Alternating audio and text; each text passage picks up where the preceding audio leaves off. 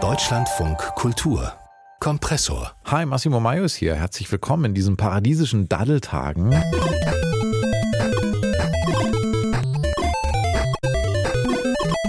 Ja, Feiertage, Ferien, kann man endlich stundenlang einfach nur Tetris spielen und dann plötzlich zum Star werden.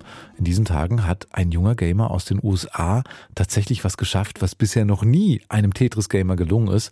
Er hat nämlich Tetris bis zum Ende gespielt, bis Level 157, bis Tetris sozusagen einfach aufgegeben hat. Und was dann passiert ist, das schauen sich gerade Millionen Leute an bei YouTube. Oh, oh,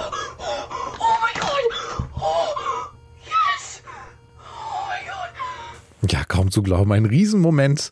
Ein 13-jähriger Junge aus den USA schafft es, Tetris zu Ende zu spielen. Zum ersten Mal nach 30 Jahren Tetris-Geschichte. Tetris ist besiegt, so heißt es jetzt in unzähligen Gaming-Foren. Und was das genau bedeutet, Tetris zu besiegen und warum das erst jetzt geklappt hat, nach über 30 Jahren, erzählt uns jetzt Lara Keilbart, unsere Games-Expertin. Hi Lara. Hallo. Tetris hat ja gar kein offizielles Ende eigentlich, mhm. Lara. Ne? Das spielt man so endlos durch. Wie, wie kam, also was hat er jetzt gemacht? Was ist da passiert genau? Ja, man muss das Spiel tatsächlich zum Absturz bringen. Also wie ein Windows-PC, wenn der einfriert und nicht mehr reagiert. Sowas muss man mit dem Spiel schaffen. Und das war bisher einfach nicht möglich.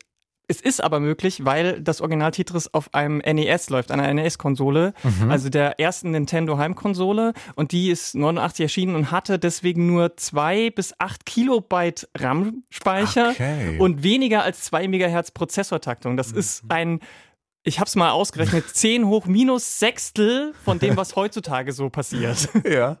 Und dementsprechend ist das möglich, wenn man einfach dem, dieser Konsole zu viele Rechenaufgaben hintereinander gibt und dann passiert das. Aber man muss wirklich sehr weit spielen, damit das überhaupt funktioniert. Und bisher war das so, dass man äh, Tetris-Rekorde in drei Sachen gemessen hat, nämlich ähm, Punkte, den Score, äh, aufgelöste Reihen, also Lines immer, wenn man so eine Linie auflöst, ja. und Fortschrittsstufe Level.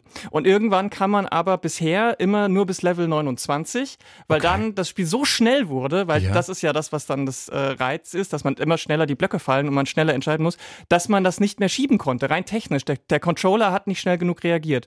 Und das wurde irgendwann überwunden und deswegen wurde es jetzt erst möglich, dass das jemand geschafft hat. Unglaublich. Also von 29, eigentlich ist es jetzt zu 157 gekommen. Da fragt man sich, wie hat er das überhaupt gemacht? Also kann man das überhaupt so schnell spielen? Ich habe mir das ja auch angeguckt äh. bei YouTube. Das sieht manchmal fast so ein bisschen übermenschlich aus, wie mhm. schnell er diese Blöcke da so hin und her schiebt. Was ist das, eine Technik oder? Auf jeden Fall. Also es ist ein, es ist ein großer Skill, es ist eine, echt, eine echte äh, Trainingssache, mhm. weil es da verschiedene Techniken gibt, die man sich auch antrainieren muss. Und es war natürlich auch eine Prise Glück, wie bei allen Weltrekorden. Ja. Aber das erste Mal, dass man überhaupt über dieses Level 30 rüberkam, das ist erst 2011 passiert überhaupt. Also schon knapp 20 Jahre nachdem das Spiel rauskam, mit einer Technik namens Hypertapping, wo man neben nicht mehr den Controller so mit zwei Händen und Daumen oben, sondern man hat mit den Fingern oben drauf getappt so mhm. und von, von, mit einem gewissen Rhythmus. Und das hat die Leute schon gebracht, dieses erste Level 29 zu überwinden. Und das ist ganz witzig, weil die Programmierer haben das gar nicht gedacht dass okay. es jemand kann und deswegen hört dann auch irgendwann der Zähler auf und macht seltsame Sachen. Dann ja. wurde später 2020 noch eine zweite Technik entwickelt und das ist äh, die das äh, das was jetzt auch passiert, nämlich das sogenannte Rolling, wo man von unten an den Controller dran tippt ganz schnell mit der wie so ein Bassspieler an die Seiten und dadurch den das Steuerkreuz noch schneller bewegen kann. Und das hat der Blue Scooty dieser 13-Jähriger geschafft, um das äh, zu überwinden. Das ist äh, Gaming-Geschichte, die da geschrieben wird. Das ist total schön, wie du das beschreibst, was da für Techniken entwickelt werden. Es fiel wahrscheinlich nicht so klar, dass das äh, so ein Riesending ist. Aber mhm. das ist in der Gaming-Welt, also wenn man jetzt auch dazu liest, ne, der wird ja krass gefeiert, dieser mhm. Blue Scooty, ne, so, mhm. so, nennt er sich, so ein 13-Jähriger aus den USA. Wieso ist es denn so ein Riesen-Event, Tetris zu besiegen? Also das ist ein bisschen, das kann man sich so ein bisschen wie ein Sportevent vorstellen. Also warum lernen Leute heutzutage noch Hochsprung, obwohl das ja schon seit 100 Jahren äh, gibt es Weltrekorde, die kaum noch zu überwinden wird, aber ja. trotzdem versuchen das Leute. Und und so ist es hier halt auch.